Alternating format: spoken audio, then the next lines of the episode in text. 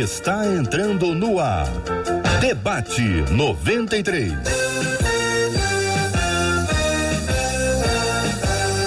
Realização 93 FM. Um oferecimento Pleno News. Notícias de verdade. Apresentação J.R. Vargas. Alô, meu irmão. Alô, minha irmã. J.R. Vargas. Estamos de volta. Começando aqui mais uma super edição do nosso Debate 93 de hoje. Bom dia, Marcela Bastos. Bom dia, J.R. Vargas. Bom dia aos nossos queridos ouvintes. Mais uma segunda-feira, com a graça do nosso Deus e Pai. Como é bom estarmos aqui juntos para vivermos tudo que Deus tem para nós. E os nossos ouvintes participam com a gente através do nosso WhatsApp, que é o 21 96803 8319. 96803 8319 participação dos nossos ouvintes sempre muito expressiva. Bom dia para quem nos acompanha pela 93 FM 93,3. Que Deus abençoe demais a sua vida, querido ouvinte. Bom dia para quem está nos acompanhando pelo Facebook da 93 FM, pela nossa transmissão pelo Face, nossa transmissão pelo canal do YouTube da 93 FM muito bom dia para você que nos acompanha, sempre pelo site rádio93.com.br, pelo nosso aplicativo, o app da 93. Seja bem-vindo, seja bem-vinda. Estamos juntos na 93 FM para começarmos mais uma super semana em nome de Jesus. Vamos conhecer os debatedores que estão conosco. Na sequência, o tema 01 do programa de hoje, Marcela. Nossos queridos debatedores estão chegando nas nossas telas. Nossa menina da tela, pastor Andréia Melo. Com a gente também os queridos pastores Giovanni Correia e o pastor Márcio Rocha, que vão falar sobre o seguinte tema: Sou jovem e convivo com muitas pessoas que afirmam que não acreditam em Deus. Como pregar e viver o amor de Deus no meio de gente que só ignora o próprio Deus e, em alguns casos, até falam mal dele. O que fazer para amar essas pessoas? Como é que se evangeliza ateus, hein? É a pergunta de um dos nossos ouvintes. Muito bem, vamos começar ouvindo o pastor Márcio Rocha sobre esse assunto. Pastor, bom dia, seja bem-vindo ao debate 93 de hoje. Bom dia, JR, bom dia, Marcela, pastor Andréia, pastor Giovanni, sempre bom estarmos aqui. Esse é um tema é, que a gente encara todos os dias. Né? Um dia eu já encarei, porque um dia eu fui jovem, hoje não sou tão jovem quanto você, JR, mas é um verdade. dia eu já fui jovem, né? E já encarei essa. Logo que me converti, tive muitos amigos que não criam no Deus que tinha alcançado o meu coração e minha vida. Tinha também amigos que não acreditavam em Deus e graças a Deus, alguns deles foram alcançados pelo Evangelho, o Evangelho pregado e vivido. Né? A grande dificuldade que eu encontro hoje é, na juventude, no, no geral, é que a gente crê naquilo que a gente fala, a gente acredita naquilo que a gente prega, mas a gente encontra muita dificuldade para viver aquilo que a gente prega e, a gente, e aquilo que a gente crê por, por diversas desculpas que são usadas, né? As desculpas de que é, é, é muito difícil, que a pressão do mundo é muito grande, mas eu acredito, eu ainda acredito que a melhor arma para se é, é, convencer alguém do Deus que nós servimos é o nosso testemunho. O testemunho é fundamental, JR. Pastora Andréia, muito bom dia, seja bem-vinda ao debate 93. Quero pedir à irmã que destaque a frase inicial. Sou jovem e convivo com muitas pessoas que afirmam não acreditar em Deus. É uma coisa comum, primeiro, ser jovem, segundo, conviver com pessoas que não acreditam em Deus. A convivência da vida não é apenas dentro de um ambiente, teoricamente, cercado de pessoas cheias de fé, que nos encorajam, que nos edificam, que nos abençoam. Tem a hora de ser semente, de ser lançado, de ser uma flecha, né, de ser o porta-voz da palavra, de ser alguém que vai anunciar as escrituras para as pessoas que não conhecem a Deus.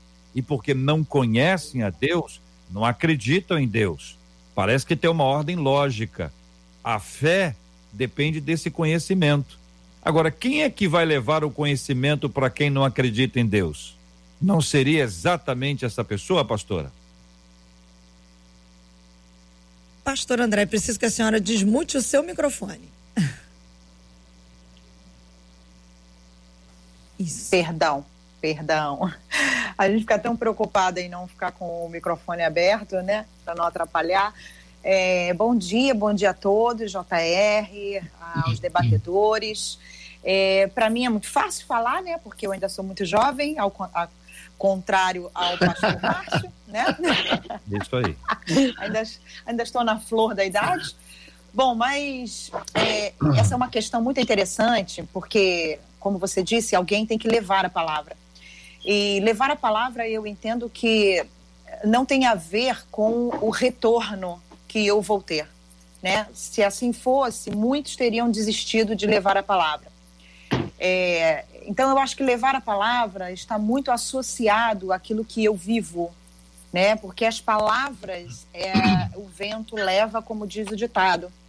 Mas quando as palavras elas vêm endossada de um estilo de vida, de frutos, de um testemunho de vida, elas têm um peso muito grande, né? E a palavra diz assim: como ouvirão se não há quem pregue, né? Então pregar, nós entendemos que é somente subir num altar, pegar um microfone e falar. Mas pregar vai muito além disso. E quando nós pregamos no altar, nós não temos um, um, uma preocupação com o retorno ou com quem está nos ouvindo. Nós simplesmente pregamos. Pregamos para 100, para 200, para 300, para 1.000, para 2.000. Mas o nosso dia a dia é uma dinâmica um pouco diferente, né? Porque é uma dinâmica que requer, às vezes, um mínimo de convívio. Então, eu entendo que quando as minhas palavras não encontram eco, né? O meu testemunho, a minha prática, ela vai endossar aquilo que eu tanto prego. Então, eu muitas vezes o ateu, ele se diz ateu porque exatamente porque ele não consegue acreditar em palavras. Ele não consegue encontrar aquele Deus que se personifica nas nossas vidas, né? Nas nossas atitudes, nas nossa, no nosso testemunho, nos, nos nossos comportamentos, nos nossos hábitos. Né? Então, ele vê muitas vezes que as palavras não estão de acordo com a, a, os comportamentos. Mas quando ele consegue enxergar que existe alguém ou que existe um Deus que faz diferença na nossa vida, que, que muda o nosso proceder e que é algo que talvez ele tanto deseje alcançar, e eu acredito que esse ateísmo, né, como diz o ditado, todo mundo é ateu até que o piloto do avião diga que o avião vai cair, né? Então eu acredito que o ateísmo ele é meio confrontado quando nós personificamos, manifestamos a presença de Deus na nossa vida sem o compromisso e sem a preocupação de recebermos algum tipo de retorno, mas simplesmente porque vivemos isso. Pastor Giovanni Correia, bom dia. A pergunta é a mesma, está dentro da frase inicial. Sou jovem e convivo com muitas pessoas que afirmam não acreditar em Deus. Eu quero trazer para a, a mesa, para os nossos queridos ouvintes, o texto de Romanos, capítulo 10, a partir do versículo 13. Todo aquele que invocar o nome do Senhor, ele será salvo. Como, porém, invocarão aquele em quem não creram? Não tem como invocar. E como crerão naquele de quem nada ouviram? Como crerão se não ouvirem? E como ouvirão se não há quem pregue? Como é que eles vão ouvir se ninguém for lá? E como pregarão se não forem enviados? Como está escrito, conformosos são os pés dos que anunciam coisas boas. Pastor, eu estou errado em pensar que essa é uma extraordinária oportunidade que Deus está abrindo para alguém que conhece o Evangelho, que já ouviu a pregação, que já recebeu a Cristo e tem acesso a um grupo de pessoas que não conhecem a Deus, para que ele seja, ou ela, um instrumento de Deus para levar a palavra lá? É um equívoco, pastor, da minha parte, pensar isso? Fique à vontade. Bom dia, JR, bom dia, Marcela, os debatedores, os pastores, pastor Márcio, pastor André, os nossos ouvintes. Deus abençoe a todos nessa manhã. Não, não é um equívoco. Imagina, essa realmente é uma excelente oportunidade, que é a ocasião de, de ministrar a palavra de Deus, manifestar o amor de Deus, é, inclusive para aqueles que são ateus. É relativamente um pouco mais confortável, vou dizer, acho que fácil nunca é, mas um pouco mais confortável evangelizar quem tem alguma fé, quem tem algum tipo de fé, mesmo que seja diferente da nossa. Agora, aquele que diz que não crê em nada, que não crê em Deus, em algum momento a tendência do, do, do cristão é dizer, ah, esse aí então deixa para lá, esse aí não vou perder meu tempo, não. Mas foi o que o JR falou, essa é uma oportunidade que Deus concede a jovens. Qual é, quando, quando a gente pensa num, num grupo de jovem, grupo de adolescentes, para manifestar a fé diante de um grupo como esse, de ateus, qual é a preocupação de um jovem? É ser refutado nas suas ideias, é ser refutado teologicamente naquilo em que ele acredita e achar que não vai ter respostas suficientes para dar. A gente precisa entender o seguinte: Deus, uma vez que nós estamos lendo, estudando, meditando a palavra, pesquisando, Deus nos fará lembrar aquilo que a gente precisa mencionar. Segundo, quem convence é o Espírito Santo. Qualquer um que for evangelizar precisa entender que quem convence é o Espírito Santo. Agora eu quero concordar com os pastores que me antecederam e dizer que, para além das palavras, o maior testemunho, a maior forma de evangelizar é com o nosso, nosso padrão de vida, nossas escolhas, com o nosso dia a dia, com a nossa relação com Deus. Aí é que eles vão ver que realmente existe um Deus de verdade. O nosso ouvinte. Oh, pode, pode, pode, pode. Não, Marcela pode, pode, Marcela. Então, Vai, Marcela. O nosso Marcela. ouvinte que nos enviou o e-mail, ele fala da preocupação dele né, nesse ambiente da universidade, né? Ou do colégio, enfim, de amigos que estão ali ao entorno. Mas tem muitos dos nossos ouvintes que estão nos acompanhando agora e que estão levantando a questão seguinte: gente, olha, que tema bom. Eu realmente tenho essa dificuldade de evangelizar, só que dentro da minha família. Porque a minha mãe, diz uma das nossas ouvintes que é jovem, ela afirma que ela não acredita em Deus. Então, ela junta esse componente da questão do testemunho, talvez do medo do não saber o que falar e o refutar, junto com a ambiência da casa, que é onde todo mundo vive, e a gente atrela a primeira pergunta que o ouvinte do e-mail nos enviou. Como é que a gente prega e vive o amor de Deus no meio de gente, no caso, inclusive, dessa nossa ouvinte que mora com essa gente, vou colocar aqui entre aspas, usando o termo do ouvinte inicial, que ignora Deus e que, em alguns casos, fala mal de Deus, pastor Márcio. Então, Marcela, JR e os, os, amigos pastores, eu volto, eu volto a, a, a bater na, na, seguinte tecla. É, o testemunho, ele é fundamental. O conhecimento da palavra, ele é, é a nossa base, mas o testemunho é fundamental. Se a gente der uma olhadinha na história de Daniel, por exemplo, né? Daniel, ele estava num ambiente completamente contrário à sua fé. Ele viveu num ambiente que ninguém, ninguém falava em Deus, ninguém é, é comentava sobre Deus. E quando a gente vai em, no versículo 4 do capítulo 6, a gente vê a seguinte expressão: procuraram sobre o que acusar Daniel e não encontraram absolutamente nada. Ou seja, Daniel não só pregava, Daniel não só lia, Daniel não só orava, como Daniel vivia. O comportamento de Daniel foi de fundamental importância para as pessoas olharem e falar assim: tem alguma coisa diferente nesse cara.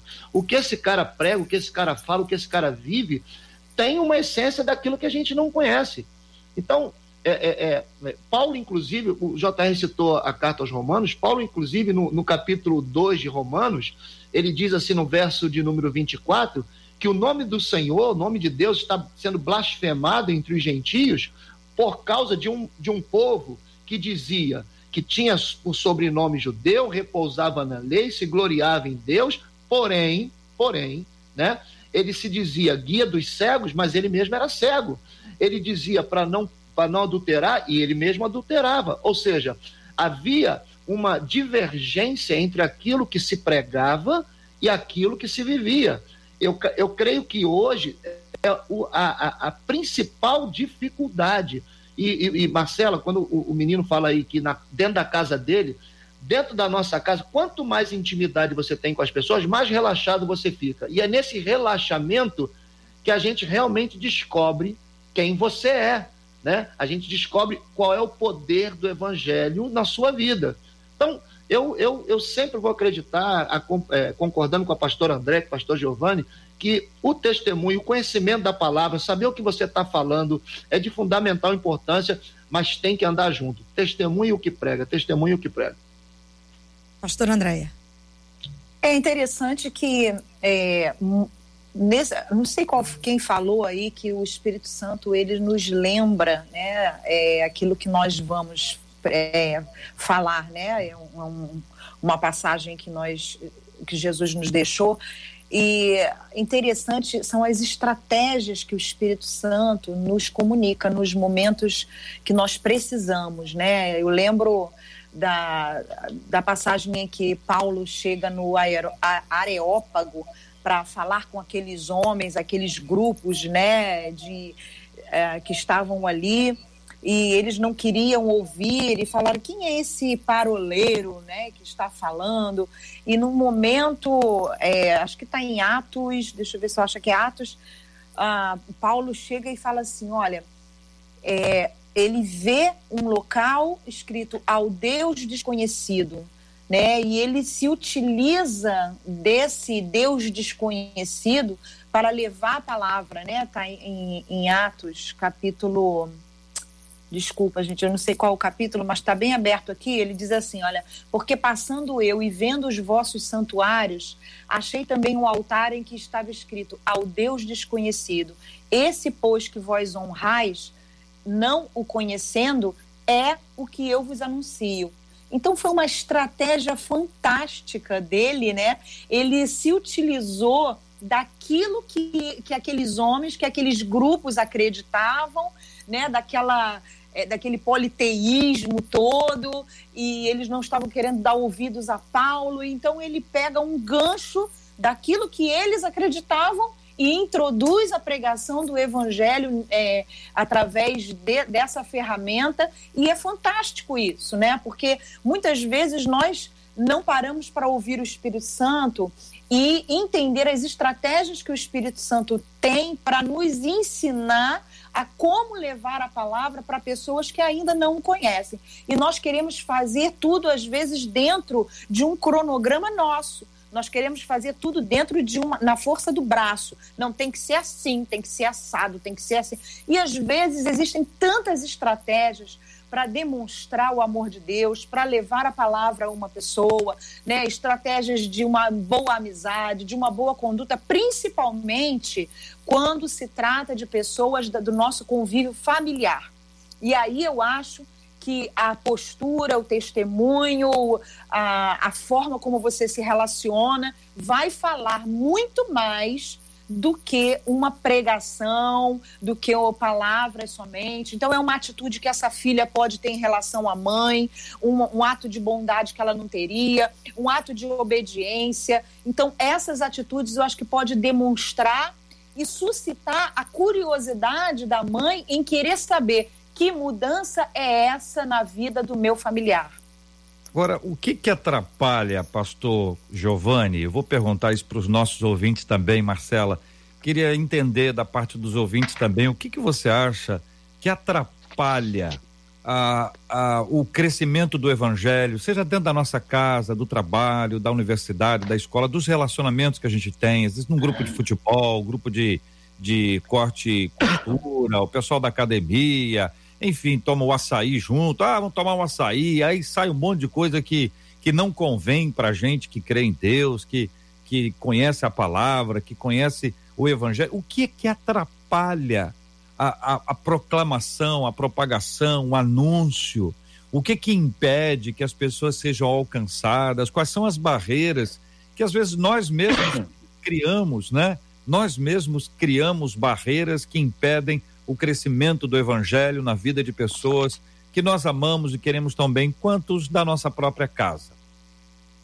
Bem, eu diria o seguinte: o que atrapalha a pregação do evangelho, é, além, além da ausência de se pegar o evangelho, o que atrapalha é, é primeiro, é a falta de testemunho, isso já foi é, amplamente explorado aqui, e o preconceito. acredito que em algum momento o preconceito atrapalha a pregação do evangelho.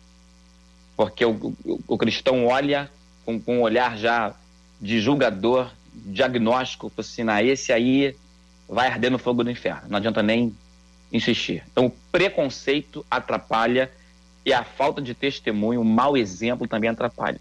Agora, tanto para ambientes acadêmicos, quanto para ambientes familiares, como a Marcela falou, e ou qualquer outro ambiente, eu penso que além do testemunho, é preciso desenvolver, JR, no, no, na, na pessoa que, que não crê em Deus, uma relação de confiabilidade. Aquele que pretende evangelizar precisa estabelecer uma ponte de confiança. A pessoa precisa confiar em mim. Segundo, além do testemunho, da confiança, o amor ao próximo. A pastora Andréa já falou sobre isso nas relações familiares. Então não adianta dizer, é, não crê em Deus mesmo não. Pode, fica aí mesmo com esse ateísmo idiota que você vai arder no fogo do inferno. É, essa agressividade não leva a lugar nenhum. Então é preciso desenvolver um amor pelas pessoas. Ninguém vai se preocupar em ganhar alguém para Jesus se não amar essa, essa pessoa. Por isso que Jesus diz: amai os vossos inimigos. E além disso, uma fé inabalável quem o, o, jovem precisa, onde quer que ele esteja, ele, a gente diz jovem porque uh, partiu de um jovem a pergunta, mas o cristão, de modo geral, precisa entender que ele tem que demonstrar uma fé inabalável. Porque algumas vezes, eu já, eu já conversei em, em ambientes acadêmicos com professores que, que de, debateram tanto, mas tanto os meus argumentos, a, a, minha fé, que em algum momento eu, eu fiquei me perguntando, mas, gente, será que, será que, não, meu irmão, não tem será que a gente precisa demonstrar que, que crê em Deus. Em algum momento, quando ciência e religião não conseguirem andar para e passo e não vão andar, não vão andar, a gente precisa estabelecer o seguinte: olha, a despeito do que se diga, eu acredito. Eu creio no que a Bíblia diz. Eu creio no que a palavra diz. A falta de uma fé inabalável em Deus também atrapalha a propagação do Evangelho. A gente fica preocupado, pastor, é, é, em ter muitas respostas para coisas que não têm respostas, né? É, quando você fala da ciência e a fé com a dificuldade de caminhar juntos, eu me lembro muito bem daquela história daquele cego, né? Que o pessoal, pô, mas tu era cego, como é que ele fez? Como é que aconteceu? O cara dá um, dá um, um basta, bate na mesa e fala assim: olha, gente, é o seguinte, o caminho que aconteceu, como aconteceu, eu não sei. Eu só sei que esse evangelho que esse Jesus veio até mim e eu era cego, eu não enxergava um palmo na minha frente. E agora? Agora eu, eu vejo. Agora eu vejo. Excelente. A grande, a grande questão hoje é que a gente fica tentando argumentar sobre situações que às vezes a gente mesmo não crê. Quando você falou é, é, da agressividade, né? É, é, é isso é uma particularidade minha, é o que eu creio, é o que eu tenho estudado sobre isso. É, quando, quando Satanás quer destruir alguma coisa, ele vai implodir na base. E a base hoje da vida cristã, ela está sendo destruída. Por exemplo, vou dar um exemplo rápido aqui. Nós queremos crescer em tudo, e é justo, é louvável você querer crescer. Ok? Só que Nicodemos, quando chega para Jesus e faz aquela pergunta, Jesus, eh, Nicodemos estava querendo crescer também. Só que Jesus diz uma coisa: ó, não tem crescimento se não nascer de novo. Se não nascer de novo, não tem crescimento. Você quer intimidade, você quer se relacionar, você quer é, é, é, saber um pouco mais, só que tem uma coisa, Nicodemos, você tem que nascer de novo. Então a gente está se preocupando muito em crescer em muitas coisas e não estamos preocupados em nascer de novo. Por exemplo, a compaixão. Aonde nós vemos hoje a compaixão se colocar no lugar do outro? Tudo que está acontecendo ao nosso redor, nós estamos perdendo a base do, evangelho, que é a compaixão. A gente não, não tem coragem mais de abraçar, a gente realmente se tornou seletista. Eu prego para quem eu quero, quando na verdade Jesus morreu por todos. Jesus morreu por todos. Não tem exclusividade A, B ou C. Então a base, né? O nascer de novo nos aproxima de todos os princípios da palavra. É isso que eu tenho crido, é isso que eu tenho tentado fazer com que as pessoas entendam. Eu vejo que de vez em quando algumas pessoas dizem, olha, mas tem tanto escândalo aí, é por causa disso que o pessoal fica meio, meio envergonhado. Eu acho que é possível. É possível que as pessoas fiquem um pouco envergonhadas ou até alguns fiquem mais agressivos por conta disso. É natural que assim seja. Mas a gente não rejeita todo mundo porque todo mundo faz. A gente não é rejeitado por todo mundo porque alguns fazem. A gente tem que ter uma, uma um, um, olhar que vai observar que, ainda que, que, que sejamos olhados com certo tipo de discriminação, é a coisa esperada. Ser abraçado, acolhido, aplaudido, isso não faz parte da nossa expectativa. A expectativa que Cristo criou para nós foi outra. Então, se alguém tiver necessidade de ser aplaudido, de ser popular, de ser a pessoa melhor da escola, do trabalho, todo mundo te adorar, este não é, não está lendo a mesma Bíblia, porque embora nós tenhamos textos que diz que crescia, o povo abraçava, a maioria dos textos vai falar sobre perseguição, sobre hostilidade, sobre rejeição, porque a carne milita contra o espírito, o espírito milita contra a carne. O problema é que quem está militando ali com o espírito não pode ser dado à carne. Porque se ele for dado à carne, quem, quem dará a perspectiva do Espírito Santo? Quem é que vai compartilhar a palavra de Deus, o Evangelho, em palavras e em ações? Então a gente não pode esperar que todo mundo vai dizer assim: ah, que bom, prega aqui, prega aqui, prega aqui. Vem, vem para cá. Nós adoramos os crentes, os crentes são muito amados, os crentes são os mais sérios, mais isso, mais aquilo. O que a gente escuta é o contrário. Até de maneira generalizada, um escândalo. Só que o escândalo, ele, ele, ele não é ele não é o escândalo, é um escândalo, embora tenham vários escândalos. Mas nem tudo é feito de escândalo. Nem todo mundo tem um seu nome marcado por escândalo. E aquele que foi marcado pelo escândalo um dia pode ter encontrado lugar do arrependimento, pode ter mudado. Ou Pedro não foi um escândalo. A atitude de Pedro não foi uma, uma atitude escandalosa de alguém que, que, que parece que tinha perdido a fé. Mas ele não teve outra chance? Então a gente às vezes rotula as pessoas que a pessoa deu um escândalo lá em 1519, que é de onde eu venho. Ah, deu um, a pessoa lá, lembra? Lembra?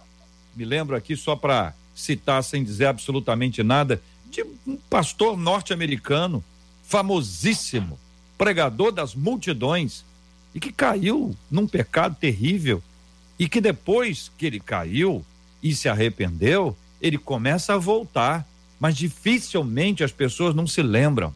Lembra fulano? Ih, rapaz, isso não me engana não. Isso aí não me engana não. E quem faz isso é gente que não acredita na graça. Porque se a graça não vale para o outro, não vale para ele gente que não acredita na mudança do outro é porque ele mesmo não mudou. Enfim. É, Lucas, Lucas capítulo 7, Jesus fala exatamente sobre isso, né? Aquele a quem muito foi perdoado, muito ama. Agora, essa questão do, do escândalo, né? Eu acho que o escândalo ele só suplanta quando não há boas referências, né? Quando os escândalos estão em maior número que as boas referências e os bons exemplos. E a gente sabe que esse não é o caso. Nós temos grandes homens e mulheres de Deus e nós precisamos né, é, fazer a palavra chegar a todos os cantos é, nessa perspectiva, não de nos apegarmos àquilo que foi escândalo, porque sempre houve e sempre acontecerá mas a, a, o que dá base à nossa pregação é o Evangelho de Cristo. Né? E aí eu lembro as palavras de Paulo na, na carta aos Coríntios, que ele disse que a, a, a, proclamação do Evangelho, capítulo 2, verso 5, que não foi de palavras persuasivas, né? mas foi de demonstração do poder e do, do Espírito. Né? Então, quando nós é, conseguimos entrar nessa dimensão de não somente falar, mas também viver e demonstrar o poder de Deus em nós e através de nós, não existe escândalo que vai impedir a palavra de chegar a um coração necessitado. Então, nós precisamos realmente. É, alimentar a nossa fé com essa esperança de que aquilo que nós estamos vivendo, ainda que nós sejamos rejeitados, injuriados, como nosso Senhor nos, nos deixou, né, preparados para isso. Ainda que isso aconteça, a, a, o curso e o, o, o, curso da palavra, a palavra ela não vai voltar vazia. Aquilo que o Espírito quer fazer através da palavra, ele vai fazer, né? Independente uh, da, de eu ser rejeitado ou não, né? Então, eu penso que é, nossa vida tem que ser pautada exatamente nas boas referências, no viver no, no, na manifestação do poder de Deus, nos frutos, né? Quando eu posso estar calada, mas eu tenho uma atitude de compaixão. Hoje mesmo, JR, eu abri o meu, a minha rede social e me deparei com uma postagem que eu fiquei assim encantada. Uma padaria que tem aqui perto da minha casa, ela, de, ela deixa alguns sacos de pão e ela e, com um cartaz ah, dizendo: você que não tem dinheiro para comprar o seu pão, por favor, pegue aqui. E Deus, Deus te abençoe. E, é, e alguém viu, tirou foto, postou na, no, no Facebook e as pessoas ficaram assim impactadas com aquela atitude. Muitos podem falar assim: ah, mas ele está alimentando a ociosidade de terceiros, enfim. N uh, resistências e explicações. Mas o fato é que o amor foi demonstrado naquela atitude, né? independente das interpretações que virão. Então, nós precisamos nos comprometer com isso. Ah, o uhum. jovem ele tem a dificuldade porque ele está numa fase em que ele tem o sentimento de pertencimento, de aceitação, mas nós precisamos é, ensinar a essa geração que nós vamos passar, sim, muitas vezes pela rejeição, mas o nosso amor, o nosso fruto, a nossa essência não pode ser mudada.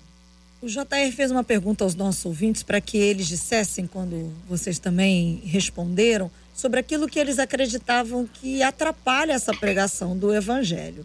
E os nossos ouvintes respondendo aqui, alguns deles dizem: olha, gente, eu acredito que o mau testemunho, a pessoa está envolvida em questões de falsidade, sabe? Falsidade nos grupinhos e vive-se entre um e outro no burburinho. Uma outra ouvinte levanta a questão o seguinte: olha, eu acho que muitas vezes o que atrapalha é a falta da humildade. Há muitos cristãos que acabam lidando com outros com ar de superioridade. E aí acaba gerando uma barreira. Ao mesmo tempo, está chegando já por aqui alguns exemplos dos nossos ouvintes é, que levantam as teses dos seus amigos, dos seus colegas de trabalho ou colegas de faculdade para não acreditar em Deus e eles perguntam como refutar. Uma delas é uma ouvinte que ela diz assim: Olha, eu tenho um amigo que ele diz que não acredita em Deus e diz que tudo que ele tem é conquista do próprio esforço dele, que é ele que faz e que é impossível que haja um Deus que o jogue para frente, diz ela. Como lidar com uma pessoa que pensa desta maneira, Pastor Giovanni?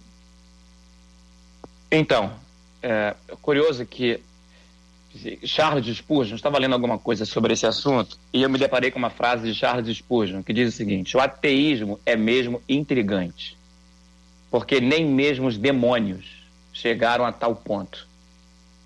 Ele certamente fazia uma referência a Tiago, capítulo 2, verso 19, que diz: Tu crês que há um só Deus? Fazes bem, porque até os demônios creem e estremecem. Então a gente deve concluir que, em última instância, o ateu ele decide não crer em Deus. Não é por causa de falta de evidência, entende? Porque Romanos capítulo 1, versos 19 a 22, Paulo vai escrever o seguinte: porque as suas coisas invisíveis, desde a criação do mundo, tanto seu eterno poder como a sua divindade, se entendem e claramente se veem pelas coisas que estão criadas, para que eles fiquem inexcusáveis, eles fiquem indesculpáveis. Não tem desculpa para não crerem em Deus. Eles tomaram a decisão de não acreditar. Ah, Salmo 19, verso 1 diz que os céus declaram a glória de Deus. O firmamento anuncia a obra das suas mãos. Ah, o professor e teólogo Adalto Lourenço diz que ah, o Criador deixou deixou a sua marca na natureza. E que marca é essa que ele teria deixado? É a marca da Trindade: Pai, Filho e Espírito Santo. Três em um, ele deixou essa marca impressa na natureza. E aí ele faz umas, umas analogias interessantes. Exemplo: tempo, passado, presente e futuro. Três em um. Espaço, largura, altura e profundidade. Três em um. A base da matéria, nêutrons, prótons e elétrons. Três em um. Estados básicos da matéria, sólido, líquido e gasoso. Três em um. Música, melodia, harmonia e ritmo.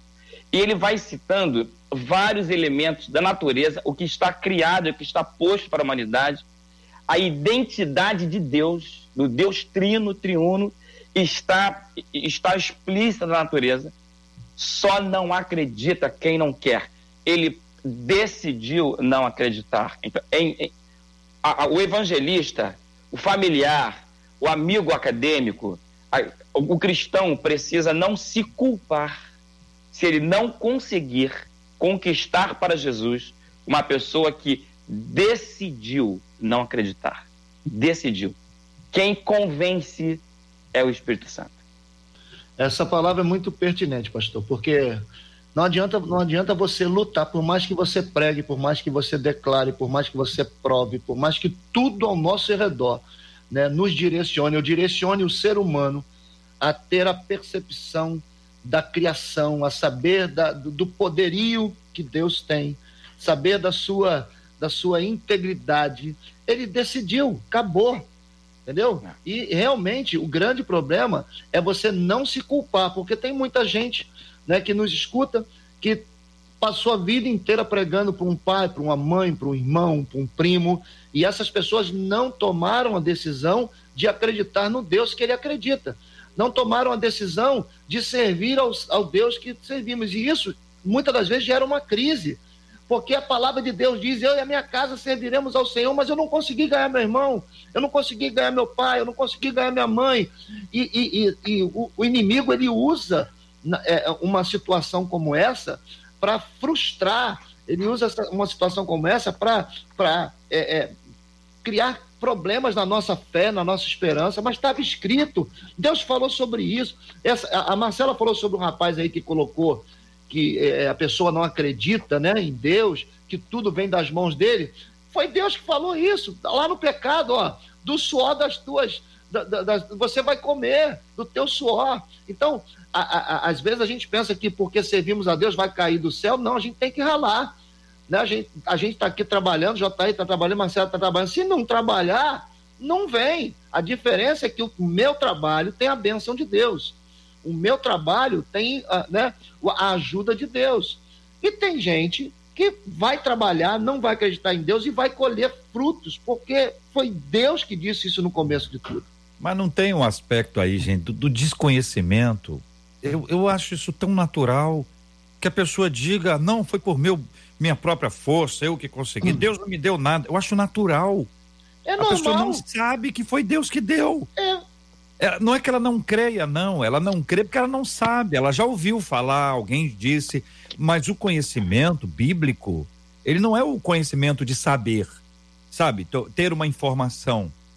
Quando a Bíblia fala sobre conhecer, é, é mais do que ter uma informação.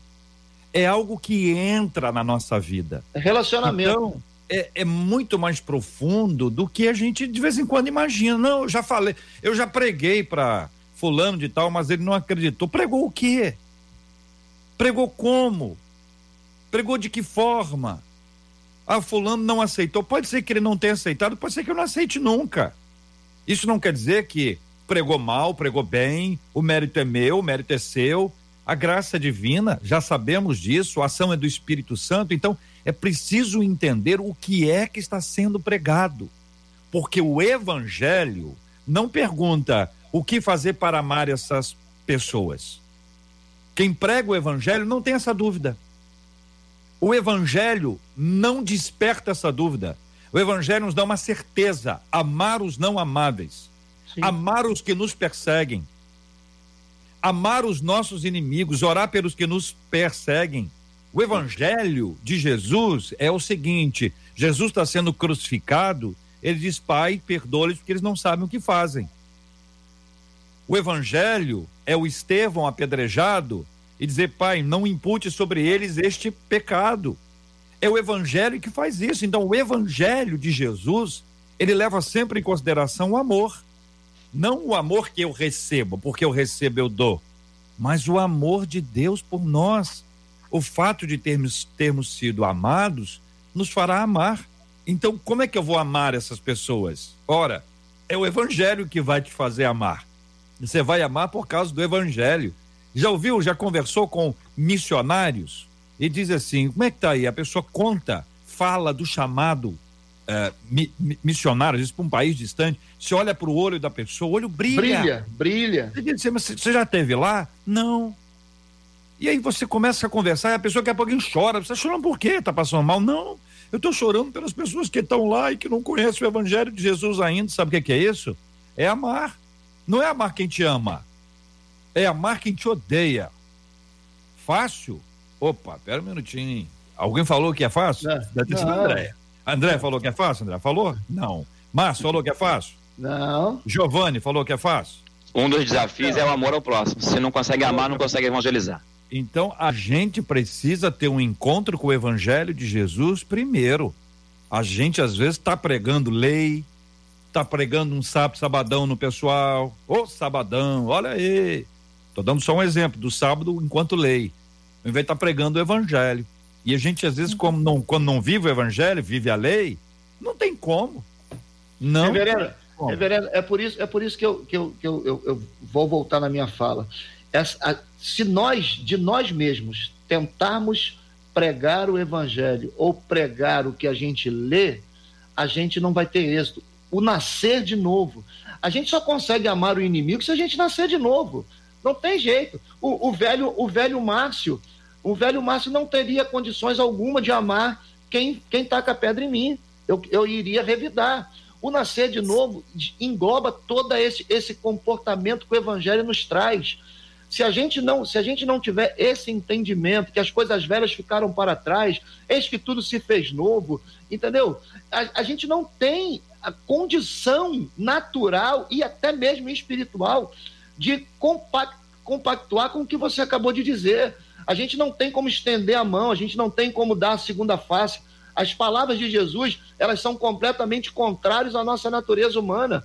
O evangelho é morte da carne, é morte da, da velha natureza, é morte do velho Adão. Se não nascer de novo, a gente vai ficar encontrando esses desafios diários, porque é um desafio diário, né? Não é fácil, não é fácil acordar, você vem cantarolando, louvando dentro do carro e alguém te dá uma fechada e você, né, suspira e fala assim: "Que Deus me abençoe porque eu fui tive um, acabei de ter um livramento de um acidente. Não é fácil, só quem nasce de novo. E esse nascer de novo é aquilo que Jesus, ó, quer me seguir? Pega a tua cruz, me segue, né? Porque e cada um tem a sua.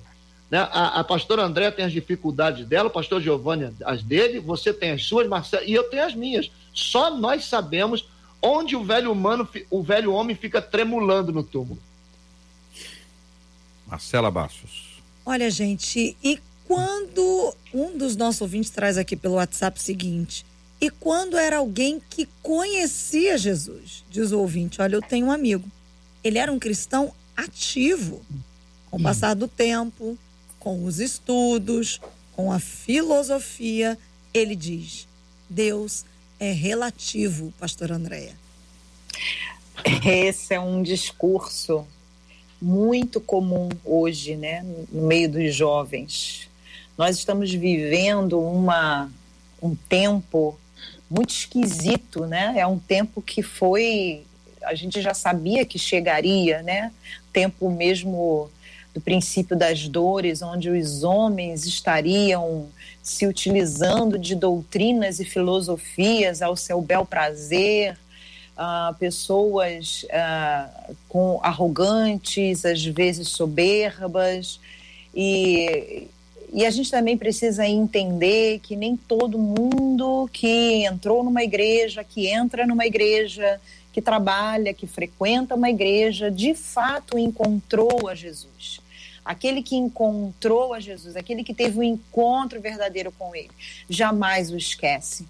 Mas existem pessoas que entram na igreja porque ah, gostam da, de uma palavra, de uma boa palavra, de um ambiente, ah, gostam de estar ali em comunhão, de ter um, um, um, evento a todo final de semana.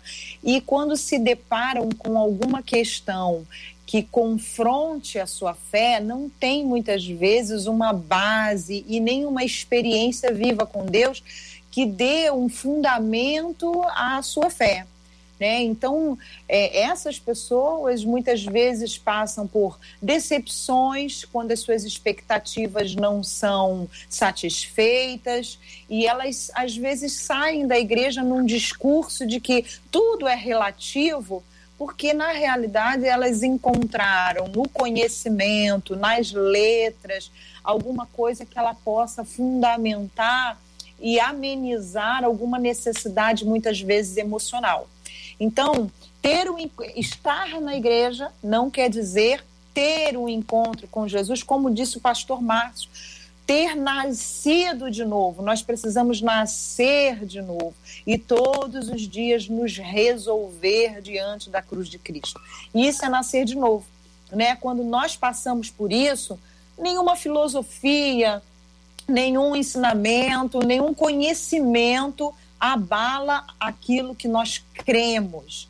Então, o que falta é realmente encontrar esse Jesus, encontrar com ele, viver. Então, por desconhecer, como foi falado pelo JR bem no comecinho do debate, o desconhecimento de Deus, ou seja, o não ter encontrado Jesus de fato, pode levar uma pessoa a depois de ter demonstrado uma fé, voltar atrás e se tornar uma pessoa que relativiza todas as coisas, né? Eu queria trazer aqui, pastor Giovanni, uma fala e queria utilizar o senhor como exemplo, se o senhor não se incomodar, evidentemente. Também se incomodar, eu já falei, né? É, tem esse negócio também, né? Tem pede desculpa antes, mas não sabe nem o que vai acontecer, né? Vamos mas embora, quando o senhor esteve conosco aqui a primeira vez, o senhor foi desafiado pelas suas ovelhas a cantar o senhor até cantou no final Happy Day, não foi? É, Acho que foi, é. foi isso aí, foi, né? Foi, sim. Muito bem. Uh, eu, eu poderia ter dito assim: eu não acredito que o senhor cante. Eu não acredito que o senhor cante. O fato de eu não acreditar não muda nada, porque o senhor canta. Eu, eu, eu, eu, o fato de eu não crer que o senhor cante não quer dizer que o senhor não cante. Então, essa é uma fala para alunos para colegas de pessoas que dizem eu não creio em Deus. Ué, o fato da pessoa não crer em Deus não vai fazer que Deus não exista. Deus existe apesar da ausência de fé do outro. Você já imaginou se Deus dependesse da nossa fé para existir? Como seria Deus, olha bem, para fazer um desenho, né? Como seria Deus se ele dependesse da minha fé para ele existir? E quando a gente passa por, por aqueles aqueles esfriamentos. E quando a pessoa tem aqueles altos e baixos, quando está no baixo. Aí eu vou lembrar de um filme aqui da época do pastor Márcio, De Volta para o Futuro. Eu não lembro o nome de personagem de ninguém. Eu lembro do filme, do carro, o cara voltava, ia para frente. Eu sei que tinha uma foto da família. Um, dois ou três. Sei lá, sei lá. E quanto, e quanto mais o tempo passava, assim, é, a preço para a volta dele, apagava os rostos. Lembra disso? e apagando a mãe, apagando o pai, como se tivesse assim, como se o futuro dele deixasse de existir.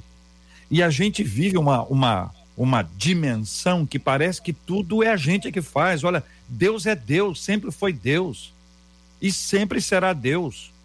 Não, não, não coloque a dependência da sua fé, se a pessoa vai acreditar em Deus ou não, se ela vai dizer coisas que Deus não existe, isso não vai mudar nada.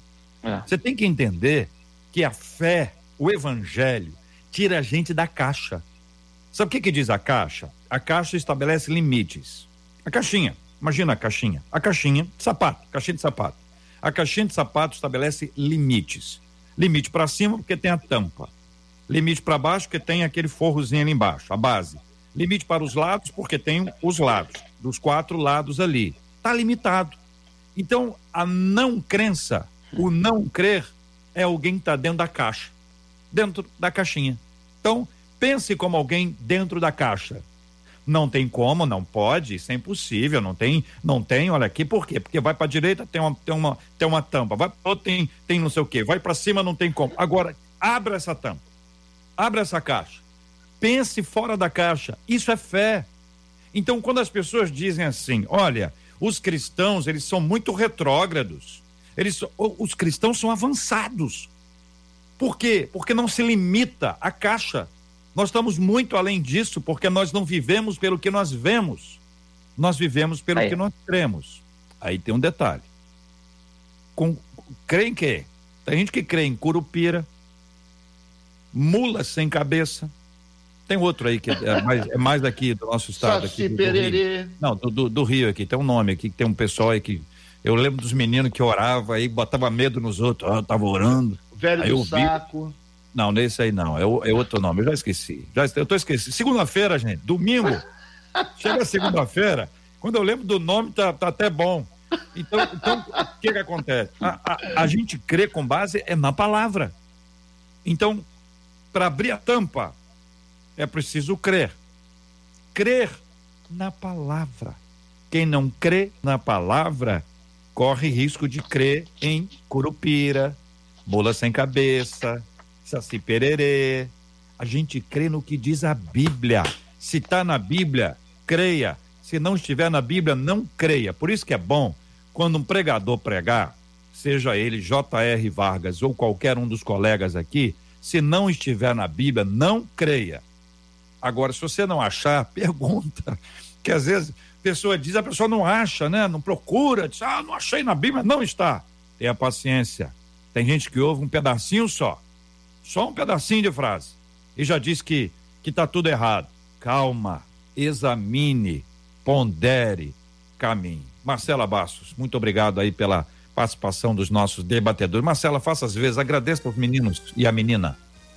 Pois é, infelizmente a gente está apertado hoje por causa do horário eleitoral gratuito e eu já quero aqui passar no agradecimento a vocês, nossos debatedores, as palavras de uma das nossas ouvintes que disse assim: Gente, olha, eu tô amando o debate. Eu digo para vocês, estou aprendendo muito e tudo que vocês falaram no dia de hoje está me fazendo pensar. E como é bom pensar. Obrigada, pastor Andréa Mello, por estar com a gente. Tem que desmutar aí. Eu que agradeço, quero deixar um beijo a todos os ouvintes e dizer que eu amo muito esse debate. Ele é sempre bênção nas nossas vidas. Pastor Márcio, obrigada. Marcelo, eu que agradeço. Quero deixar um recado aqui. Essa semana é comemorado nos Estados Unidos o Thanksgiving Day. É um feriado maravilhoso. É algo que a gente a gente copia tantas coisas da América, né? Essa é uma coisa que nós deveríamos trazer para nós Verdade. um dia de ações de graças. Então, assim, Durante toda essa pandemia, eu tenho absoluta certeza que Deus foi muito generoso e nos livrou de muitas coisas. Que nós possamos fazer dessa semana uma semana de gratidão ao Senhor por tudo aquilo que Ele tem feito nas nossas vidas. Muitas igrejas fazem, viu, Márcio? Eu Muitas sei, eu sei, doutor. E o senhor, e o senhor que conhece o JR. nós faremos aqui. Eu não tenho tempo, porque eu estou prensada, mas o senhor que ah. conhece o JR sabe que quando ele olhou para a cara do senhor, ele estava zoando o senhor no seu inglês, zoando, não sabe? É, é, não, é ah, porque, tá. é, é, porque ah. poucos a têm o conhecimento dele. do meu inglês britânico, entendeu? O meu inglês é britânico. Poucos do têm sul o conhecimento. Da Inglaterra. Do, do sul, sul, da Inglaterra. Da Inglaterra. Bem, bem, do sul, tu percebeu? Eu percebi, percebi. Então. Você sabe, né? Muito obrigado, JR, pela amizade. É a semana de gratidão. Eu amo a sua vida, reverendo. Thanksgiving Day. Pastor Giovanni, muito ah, obrigada. Suas ovelhas estavam ali dizendo que, a propósito, já que o JR lembrou ora, que o senhor Brasil. canta, disse que seria bom que o senhor cantasse de novo. Mas obrigada, pastor. A gente, a gente deixa para o próximo momento. Muito obrigado por esse convite. Uma frase para os ateus, uma frase para os cristãos. A frase para os ateus é: Deus não tem problema de autoestima. Uma frase para os cristãos é de Billy Graham: as pessoas podem questionar o que dizemos, mas não podem contestar a realidade de uma vida que foi transformada por Cristo. Deus abençoe. Até a próxima. Amém. Muito bem, vamos JR, orar. rapidinho, nós vamos orar, claro. mas eu não posso deixar que passe. Manda um beijo. A Lúcia. Quem, tá não, menos, não. quem tem menos pressa aqui sou eu. Vamos tocar, vamos embora. Não, olha só. Manda um beijo, porque a Luciane Souza, nossa ouvinte no Facebook, ela não disse o nome do filhinho dela, mas ela escreveu e disse assim: Eu tenho um filho que é autista e ele ama o debate 93. Todos os dias o meu filho pede, liga a rádio para ouvir o debate. Ela disse que o filho dela tem 17 anos, é o filho da Luciane, certamente está ouvindo a gente agora. Ô Luciane, manda o nome dele pra gente mandar aquele abraço amanhã. Só você manda hoje, a gente manda um abraço amanhã. Mas eu quero mandar um abraço pra André, você, cara. André, Briga... André, André. André tá Ô André, obrigado, André. André. Que Deus te abençoe. Obrigado pela sua audiência. Obrigado por acompanhar a gente. Que Deus te renove e te fortaleça cada dia mais. É muito bom ter você com a gente aqui, tá, André? Que Deus te abençoe, te guarde e te renove todo dia e cada dia mais, em nome de Jesus. Amém. Amém. Vamos lá, JR, agora nós vamos orar. Eu te atrapalhei. Vamos tanto. orar. Pastor Andréia, por gentileza, vamos orar. Senhor, nós queremos te agradecer por essa tarde maravilhosa que está se iniciando. Obrigada por esse debate. Obrigada por essa equipe maravilhosa, Senhor, que tem ah, o comprometimento de levar a tua palavra a tantos lugares, a tantas vidas. Que esse tema de hoje, Senhor, possa ficar no nosso coração e gerar frutos para a vida eterna. Alcança aqueles, Senhor, que por um desconhecimento, Senhor, não acreditam em Ti, mas que o Teu Espírito Santo esteja trabalhando na vida de cada um. A, Senhor, cura os enfermos, consola aqueles que estão enlutados, que perderam seus entes queridos. Em nome de Jesus, nós colocamos as nossas vidas nas Tuas mãos. Em nome de Jesus, amém. Que Deus te abençoe. Você acabou de ouvir Debate 93.